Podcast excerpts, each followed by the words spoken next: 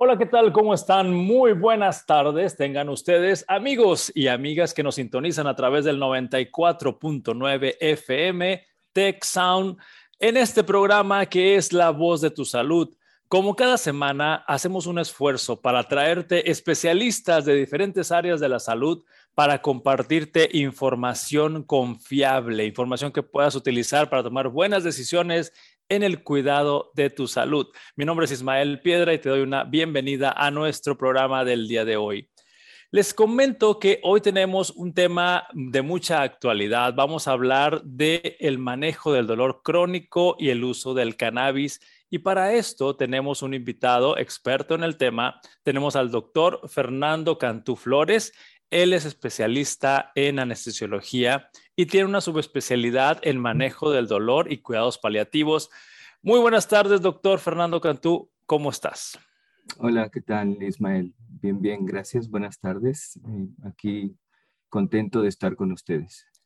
Respecto al tema que vamos a platicar en esta tarde, me gustaría que nos explicaras un poquito respecto a tu especialidad del manejo del dolor y los cuidados paliativos, por ejemplo, ¿qué tipo de padecimientos atiendes? ¿Qué tipo de pacientes buscan un especialista de tu área de, expertise? Claro. Pues mira, eh, sí, interesante es esto de la medicina del dolor, porque a pesar de que lleva muchísimos años eh, eh, ejerciéndose, todavía hay hasta cierto punto poco conocimiento que existimos, pues. Eh, habemos muchísimos médicos que nos dedicamos a medicina del dolor. Eh, medicina del dolor es una eh, subespecialidad que habitualmente lo hacen los anestesiólogos. En algunos otros países realmente pueden ser otro tipo de, de médicos, rehabilitación, neurocirujanos, cirujanos, traumatólogos siempre y cuando hayan tenido una eh, adecuada eh, especialidad, una adecuada, un adecuado entrenamiento en esto de la medicina del dolor, ¿verdad? Y lo que hacemos es ver eh, precisamente medicina del dolor. Y esto se incluye tanto dolor agudo como dolor crónico, así como dolor de tipo oncológico, que es el dolor que es producido por algunos problemas de tipo eh, cáncer, ¿verdad? Eh, es muy variado, vemos absolutamente todo tipo de dolor y habitualmente llegan pacientes que ya han sido tratados y el hecho de tener una mala calidad de vida por este dolor que se cronifica y, y les impide realizar, perdón, les impide realizar sus actividades del día entonces acuden con nosotros para tratar de mejorar esa calidad de vida. Es, yo creo que ese es el objetivo principal que tenemos los, los médicos que hacemos medicina del dolor, mejorar la, calidad de vida. Eh, a veces es un poco difícil eh, o es un poco de vender una falsa esperanza de decir vas a, vas a tener cero dolor en tu vida. Todo el mundo lo tenemos, el dolor es algo que nos favorece, el dolor es algo positivo, siempre lo ha sido, siempre nos enseña o nos avisa de que algo no está yendo bien con nuestro organismo y tenemos que ponerle cuidado. Sin embargo, este dolor crónico es aquel que, como dije en un principio, afecta la calidad de vida y es cuando, cuando lo tratamos. Entre las pues entidades, perdón.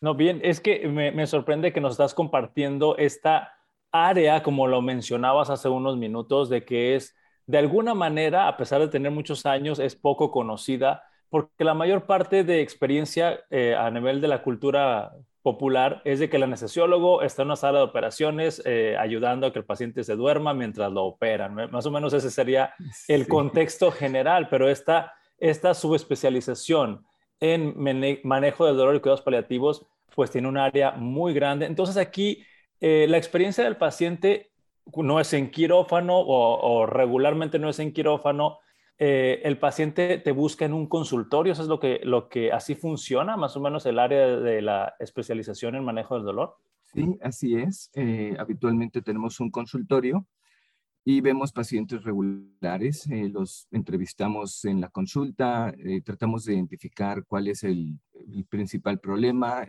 cuál es el fondo de ese problema para poder tratarlo de la manera más adecuada. Eh, generalmente hacemos, como toda la medicina, una historia clínica, un examen físico. de ser necesario, nos ponemos en acuerdo con los médicos tratantes eh, que han estado involucrados en el tema del dolor del paciente y llegar a una conclusión junto con el paciente para dar el mejor beneficio y tratar de, darle la mayor oportunidad para tener una buena vida. Eh, eh, pero sí, es en consultorio, eh, exactamente. Perfecto. Y, respecto a, la clasificación que, que, nos mencionaste también, que hay dolores agudos y dolores crónicos, ¿habría algún indicador de días, de semanas o meses para que digamos, ah, tengo dolor crónico? Sí, habitualmente se dice que el dolor crónico es el dolor que persiste más allá de lo que uno espera para que esa eh, situación que lo llevó a tener el dolor ya se haya sanado. Eh, y como regla general, y no sé si yo estoy un 100% de acuerdo con esto es que a partir de los tres meses de que se inició el dolor, el evento de dolor, ya se hace un dolor crónico. Pero pues la verdad es que hay muchos pacientes que a los dos meses tienen una calidad pésima y ya se había esperado que su eh, dolor se haya sanado. Por ejemplo, te voy a dar un ejemplo eh, rápido, es el herpes zóster. El herpes zóster, tú esperas que las lesiones de la piel cuando se producen y el dolor que se produce, pues sanen cuando la piel se regenera, cuando ya las vesículas hayan eh, sanado. Eh, sin embargo, hay personas que persiste este dolor y en teoría, cuando cumplen los tres meses, ya se llama una neuralgia postherpética, ya no es el herpes zóster. Pero a los dos meses los pacientes están sufriendo. Hay pacientes que no pueden ponerse una camiseta, no pueden meterse a la regadera porque les, les duele el, hecho de, caer el agua, no pueden colocarse su ropa. En fin, eh, este es el tipo de, pacientes que, pues, que su, dolor está cronificado, se hace crónico y es cuando viene la intervención por parte de nosotros. Sí, ya, ya me estoy imaginando con el ejemplo que nos estás compartiendo la relevancia de, atender este dolor, porque ya que el dolor afecta tus, tu día a día, o sea, tus actividades cotidianas, como el dormir, el bañarte, el, comer, este, el estar tranquilo, eh, este, eso es algo que definitivamente ya entendí el concepto de cómo se afecta la calidad de vida. Y bueno, aquí quisiera, aparte del, del, dolor que nos diste de ejemplo de, de herpes, ¿habría otros síndromes o patologías dolorosas que, son comunes que necesitan la atención de un especialista como, como tú, como especialista en manejo del dolor y cuidados paliativos? Sí, bueno, fuera de, por un lado tenemos el sector que es el del dolor oncológico. Eh, desafortunadamente muchos, muchos pacientes que sufren de este de algún padecimiento que lleva un tumor, un tumor de páncreas, un tumor de pulmón. Eh, eh, desafortunadamente, una gran mayoría de las personas llevan sufrimiento de dolor, entonces eh, son, es un padecimiento que frecuentemente vemos. vemos no solamente lo, lo, que es el dolor en sí, sino también hacemos como cuidados paliativos, hacemos cuidados de soporte. Y el cuidado de soporte, siempre cuando pensamos cuidados paliativos pensamos que es un enfermo terminal, pero no todos los enfermos que padecen de cáncer son enfermos terminales. También hay eh, otro tipo de síntomas que ellos necesitan eh, mejorar, como falta de apetito, como falta de sueño, eh, depresión, en, en, fin, un sinnúmero de, de síntomas que nosotros podemos ayudar y en lo que llamamos cuidados de soporte. El dolor agudo, pues es un dolor eh, que se inicia cuando existe la lesión, cuando tengo un esguince, por ejemplo, cuando eh, me operan, cuando tengo una fractura, ese es el dolor agudo. El dolor crónico es cuando va más allá de la del tiempo que uno piensa que ya sanó y se convierte en dolor crónico. Entre las entidades más frecuentes que vemos aquí como dolor crónico, pues es el dolor de espalda. Hay personas que se operan o tienen una lumbociática, tienen algún tipo de hernia de disco. Eh, muchas veces no son quirúrgicos, no son operables estas hernias de disco, pero el paciente está incapacitado y eh, entonces nosotros intervenimos con algunos eh, procedimientos para, para, evitar ese dolor agudo, esperar que la historia natural de la enfermedad sane esa protrusión o esa herniación del disco que habitualmente se deshidrata y regresa a su lugar y deja de molestar, pero eh, sus actividades diarias ya no se ven comprometidas por el dolor intenso que tenían, por esta ciática que, que están teniendo. Eso es lo más frecuente. También pacientes que se operan y llevan dos, tres o cuatro cirugías, ah, hacen un dolor, un dolor crónico, un dolor que les incapacita sus actividades del día y entonces nosotros intervenimos para tratar ese tipo de dolor. Hay varios tipos de dolor neuropático, dolor somático, dolor mixto, eh, que, que cada uno de estos dolores tiene una forma diferente de tratarse. El dolor nociceptivo es un dolor cuando sufres una lesión, cuando tienes un esguince, cuando tienes una fractura, y el dolor neuropático es habitualmente cuando una, hay una lesión nerviosa.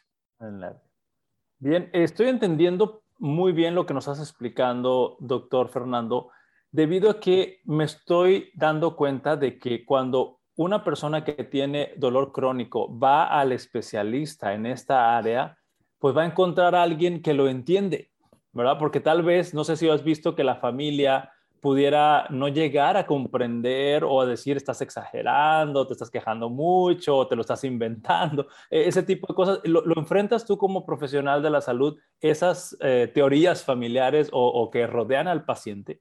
Definitivamente, Ismael, ese es un punto importantísimo en lo que es tratamiento del dolor.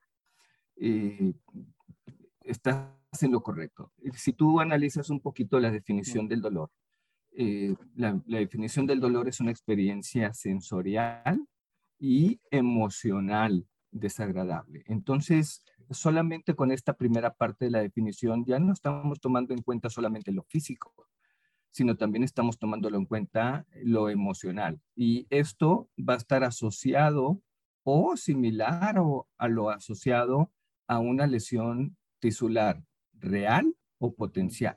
Entonces, aquí denota precisamente lo que tú estás mencionando. Eh, te voy a poner un ejemplo muy típico en este tipo de situaciones que lo vemos más frecuente. Hay una entidad que se llama síndrome complejo regional doloroso, que es, es una entidad que conlleva un dolor eh, crónico y un dolor neuropático. Es un dolor que se, que se produce a partir de una lesión, cualquier tipo de lesión. Puede ser la instalación de un una venoclisis, un, catéter pequeño donde pasamos los diferentes líquidos intravenosos. Puede ser a partir de un esguince, a partir de una fractura, y es un dolor que con el tiempo desaparecen esos eh, signos que tú normalmente ves como inflamación, enrojecimiento, eh, crecimiento de vello, eh, falta de movilidad y las personas externas, los amigos, los, la misma familia, ve a la persona y la, y la ve completamente normal. Dice, ¿cómo es posible que tú estés sufriendo este dolor que tú dices que te incapacita? Si tú te ves perfectamente bien, pero es la realidad de que estas personas sufren ese dolor, no hay duda de eso. Y eso conlleva a mucha disfunción, no solamente en la dinámica del paciente, sino también en la dinámica familiar y en la dinámica de los amigos. Y son personas que se empiezan a reclutar y empiezan a tener depresión, etcétera, etcétera. Entonces, lo que mencionaste es extremadamente importante y el deber de nosotros es realmente creer, realmente ponernos al lado del paciente y creer que estás sufriendo este dolor. Porque la primera premisa, si no crees, pues entonces no vas a poder ayudar. Eh, a pesar de que existe un factor emocional importante en cada paciente, ahí sí ya después tú tienes que analizar si hay ganancias secundarias, si no hay ganancias secundarias, eh, si hay algo que realmente el paciente, no porque él quiera hacerlo, sino porque subconscientemente está eh, obteniendo una ganancia, entonces este dolor va a persistir. Pero esa es la minoría de los pacientes. La mayoría entra dentro de este grupo que son poco entendidos por el resto de la gente y ellos lo están sufriendo. Y qué bueno que resaltamos esto porque me imagino que muchas personas que nos están escuchando en este momento se van a sentir identificados, identificadas con alguna sensación dolorosa que nadie entiende, que nada más ellos perciben y que sí está afectando su, calidad de vida. Y bien, ya entendimos este, el entorno de la especialidad de medicina de dolor y cuidados paliativos. Y me interesa que no se nos vaya el tiempo sin hablar de las alternativas, sobre todo me gustaría que dediquemos tiempo a entender el uso medicinal de cannabis o de los derivados de esta planta que este, pues están en la boca de todo mundo y entonces a través de acudir contigo como experto pudiéramos desmitificar o afinar la información para que tomemos buenas decisiones. Y bueno, antes de entrar directamente al cannabis, ustedes como especialistas en dolor, me imagino que tienen diferentes repertorios de terapéuticas, como tú dijiste, de si es somático, si es neuropático, si es mixto, hay, alternativas. Eh, pero todos esos son medicamentos tomados o inyectados para, para la primera línea de, trabajo de ustedes. No, bueno, eh, mm. siempre, siempre llevas un algoritmo cuando estás eh, tratando a un paciente y, y, vas desde el principio. Eh, lo básico es que analices, que des algo de medicamento y posteriormente, si el medicamento no está haciendo su función o si los pacientes tienen efectos secundarios importantes al medicamento, como sueño, eh, náusea, vómito, mareo, eh, falta de memoria, etcétera, etcétera, entonces podemos hacer algunos tipos de intervenciones. Entre las intervenciones son los famosos bloqueos o infiltraciones que la mayoría de la gente escucha. Eh, diferencia entre bloqueo e infiltración. Bueno, infiltración es cuando tú colocas algún, alguna sustancia dentro del tejido blando como músculo, tendones, articulaciones. Bloqueo es cuando realmente realizas este tipo de intervención en ciertas zonas como raíces nerviosas o nervios periféricos y haces, haces un bloqueo. Y sí, efectivamente, el dolor de espalda, que otra vez, que es uno de los más común, pues haces infiltraciones en los nervios para que, en las raíces nerviosas, eh, para que haya una desinflamación y ese dolor causado por inflamación del nervio secundario una hernia de disco se quite y la ciática mejore. Y así sucesivamente ah, para, por ejemplo, un tumor de páncreas que es muy doloroso, hacemos en cierto tipo de plexos, que es un ramo eh, de, de nervios se hace un, se coloca una sustancia que puede ser eh, temporal como un anestésico local o un poco más definitiva que causa cierto tipo de prolongación de alivio del dolor como el alcohol o el fenol y, estos son los tipos de intervenciones que nosotros hacemos. Ahora ya esta tecnología eh, de hacer procedimientos ha incrementado eh, muchísimo y tenemos algunos dispositivos específicamente las bombas para manejo del dolor o los estimuladores de la espina dorsal que se utilizan mucho para espaldas fallidas, cirugías fallidas. Entonces, sí, efectivamente, eh, usamos medicamentos y luego llegamos a hacer procedimientos que son menos invasivos y luego procedimientos que son más invasivos. Y dentro de esto, digo, eh, como tú lo mencionabas acerca del cannabis medicinal, también eh, podemos llegar a tener a, pues, el recurso del cannabis medicinal. Tengo una duda respecto a esto del cannabis medicinal, doctor. Sí. Es que eh, no sé, no sé si tú tienes un dato muy preciso, si no lo tienes no hay problema, pero es como que es un tema reciente, no sé, tendrá unos 3, 4 años, 5 años de que se empezó a hablar de, de, de, de, que de esa plantita que pues hay los dilemas de que si es legal y no legal, no vamos a entrar en ese detalle, Pero de ahí se extrae un producto que es medicinal. Sí, bueno, Ismael, el, cannabis medicinal ha existido por cientos de miles de años, ¿verdad? Eh, se usaban muchísimo eh, tiempo atrás en el Asia, eh, los chinos lo usaban y poco a poco se fue corriendo de Asia hacia el occidente en, forma, de una forma paulatina y antes era el medicamento que se utilizaba, se utilizaba mucho para la dismenorrea, que es el, dolor por eh, menstruación, se utilizaba para, para cierto tipo de, de, pacientes con ansiedad, etcétera, etcétera. Luego vinieron los medicamentos comunes, un, un, un, prototipo que hizo a un lado el uso del cannabis medicinal que se usaba en, el, en lo antiguo fue la aspirina, por ejemplo empezó a, venir la aspirina y empezaron otros medicamentos, empezaron a sustituir estos nuevos medicamentos al cannabis eh, medicinal que se utilizaba de principio en aquella era y eh, se dejó de, ver, se dejó de utilizar este, este tipo de recurso.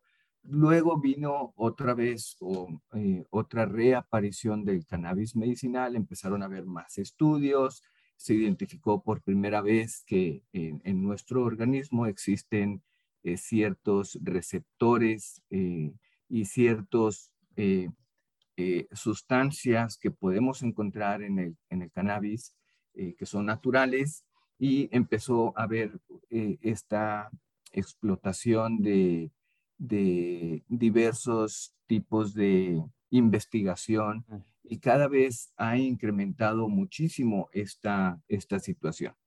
Eh, sí, se hizo muy popular, eh, sobre todo aquí en México hace algunos años.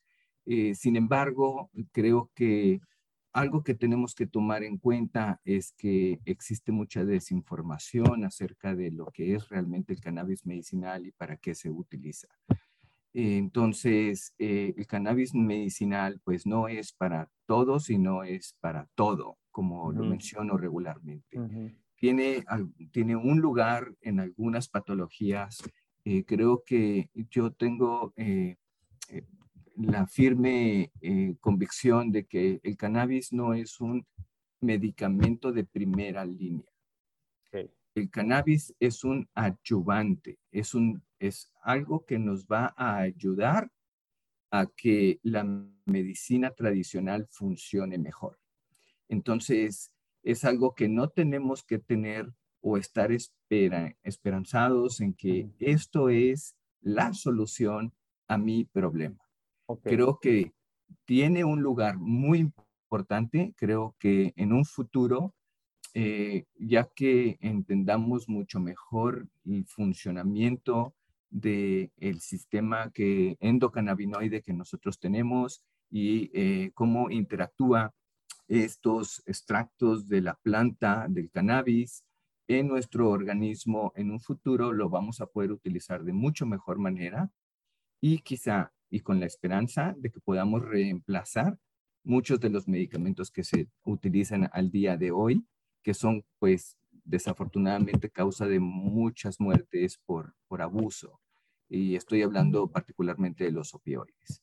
Ok, Entonces, yo, yo, quisiera que, que, nos explicaras brevemente eh, cómo está compuesto esta, esta molécula, porque definitivamente de la planta que conocemos coloquialmente como marihuana, no es tal cual la planta la que estás usando como eh, efecto medicinal, sino que hay un proceso. Y no sé si nos puedes explicar un poquito Sí, bueno, existen en la industria del cannabis, sobre todo en, pues, en los, eh, por ejemplo, en Estados Unidos y en Canadá, existen plantas que hacen extracción de ah, productos, principalmente el THC, que es el tetrahidrocannabinol, y el CBD, que, que es el cannabidiol, eh, que son las sustancias que más, eh, la planta tiene muchísimas sustancias, más de 500 sustancias, pero estas son las que más se conocen y son las que más ejercen eh, su control sobre el organismo. El THC es ese, ese factor que, ese extracto que nos hace tener la euforia. Cuando una persona fuma cannabis, El THC es lo que hace sentir esos efectos. El CBD eh, es más desinflamatorio, eh, tiene otras propiedades diferentes y no tiene esta actividad de, euforia como la tiene no es el estimulante, así es. Entonces, nosotros sabemos que tenemos un sistema de, de eh, endocannabinoide en el que está compuesto por factores similares al THC y al CBD, como la anandamida, por ejemplo, eh, que la tenemos eh, dentro del organismo y tenemos receptores para este tipo de productos de la planta, como son los receptores CB1 y CB2, que son los más comunes. Eh, estos tipos de receptores se encuentran algunos más en el sistema nervioso central y otros se encuentran más en los diferentes órganos que tenemos, sobre todo de inmunología, y es cuando eh, ingerimos este tipo de medicamento y lo recibimos, los receptores de, eh, que tenemos nosotros en el organismo van a interactuar y ejercen su acción, como cualquier otro medicamento, con la esperanza de que tengamos mucho menos efectos secundarios.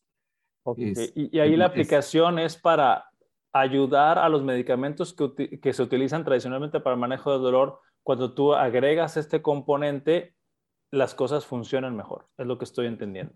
Sí, en parte eso es, y por otra parte también el mismo CBD y el mismo THC va a ejercer cierta función sobre el organismo. Entonces, pero, pero no es, no es la solución absoluta a cualquier tipo de problema que nosotros estamos teniendo. Ese es, ese es el principal concepto que a mí me gustaría dar eh, a través de todo esto, ¿verdad? Es, es decir, eh, sí le voy a dar el medicamento, pero yo me puedo apoyar con estos extractos de CBD para tratar algunas patologías importantes. Por ejemplo, ¿qué es en lo que más se utiliza? Eh, pacientes con ansiedad, pacientes con insomnio, pacientes con crisis epilépticas. El CBD definitivamente está eh, bien evidenciado que funciona para tratar este tipo de, de, problema. Eh, cáncer, eh, el dolor crónico producido por cáncer, el dolor neuropático. sin embargo, en muchas de las entidades, de las diferentes entidades, tenemos que hacer una combinación de THC con CBD para que funcione. si no tienes ese componente de THC, como por ejemplo para el dolor crónico, el dolor neuropático, pues difícilmente vamos a obtener el beneficio que nosotros esperamos. Bien. Eh, pero sí, es como tú lo dices, Ismael, es un adyuvante, es un medicamento que nos va a ayudar, por un lado, a ejercer con sus propiedades y por otro lado, ayudar a disminuir los efectos secundarios que tenemos con medicamentos de primera elección. Oye, doctor Fernando, el tiempo se nos está terminando y yo quiero cerrar con una frase que tú nos, estás, que nos acabas de compartir, que es eh, el cannabis o los derivados del cannabis, tanto THC como CBD, no es para todo ni es para todos. Eso, eso fue algo que, nos mencionaste y creo que cada paciente va a ser evaluado por un especialista como tú y van a elegir la mejor combinación de terapéutica para mejorar su calidad de vida. También eso recojo de lo que hemos platicado hasta ahorita. Y doctor, si alguien quisiera contactarte y buscar más información sobre el manejo del dolor, ¿nos podrías regalar algún número telefónico? Sí, claro que sí. El número es 81 88 88 0699. Bueno, él es el doctor Fernando Cantú Flores, es anestesiólogo con subespecialidad en medicina del dolor y cuidados paliativos. Nuevamente, muchas gracias, doctor Fernando. Y nosotros nos tenemos que despedir por el día de hoy y nos veremos el próximo viernes en punto a las 2 de la tarde con otra emisión más de La Voz de tu Salud. Hasta la próxima.